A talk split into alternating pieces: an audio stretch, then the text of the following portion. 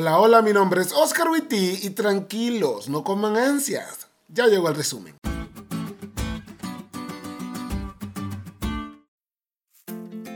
Feliz sábado, chavos. La lección de esta semana nos hizo convertirnos en historiadores. Ustedes, como asiduos estudiosos de la lección, hoy son un poco más doctos en estos temas y desde donde se hacen estos podcasts estamos alegres por eso. Pero sin más que hablar, vamos a ver el resumen que nuestro querido amigo el pastor Joshua Reyes nos comparte. Número 1. Dios actúa personalmente en la historia. Historias como el éxodo de la nación judía declara una gran interacción de Dios no solo con los judíos, sino también con los egipcios y otros pueblos circundantes. La comprobación histórica y arqueológica de la existencia de hombres como Nabucodonosor o Poncio Pilato y la interacción de Dios con esas personas nos hace comprender que Dios se mueve y actúa en la historia humana. Número 2.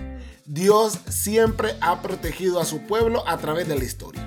Como dijo Denise durante la semana, la forma como Dios cuida y libera a sus hijos en muchas ocasiones pareciera que raya en la ficción, pero no es así.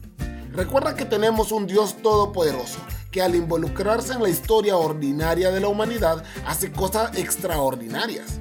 La liberación de Ezequías y el pueblo de Judá de mano de Sennacherib, o la salvación de Daniel en un foso de leones, o cuidar de tres chicos personalmente en un horno de fuego, nos hace saber que si hay una cosa que nuestro Dios sabe hacer, es protegernos. Podés estar tranquilo, también cuida de vos. Y número 3. No es bueno confiarse de las fuentes extrabíblicas para acercarse a Jesús. Sí, ahora sabemos que podemos estar seguros de la existencia de Pilato y Caifás gracias a la arqueología, que hay evidencia histórica secular, no solo acerca de los cristianos, sino también de Jesús. Pero poder situar a Jesús en la historia, no solo por lo que dice la Biblia, sino por lo que hay escrito de él y los que con él interactuaron, es algo bueno, pero no puede suponer la base de nuestra creencia en él.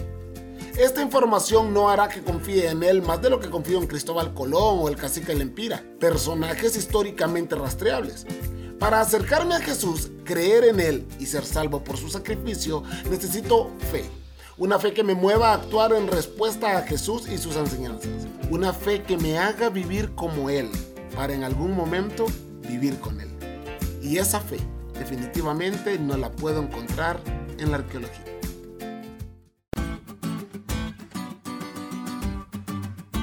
¿Te diste cuenta lo cool que estuvo la lección? No te olvides de leerla y compartir este podcast con todos tus amigos. Es todo por hoy, pero mañana tendremos otra oportunidad de estudiar juntos.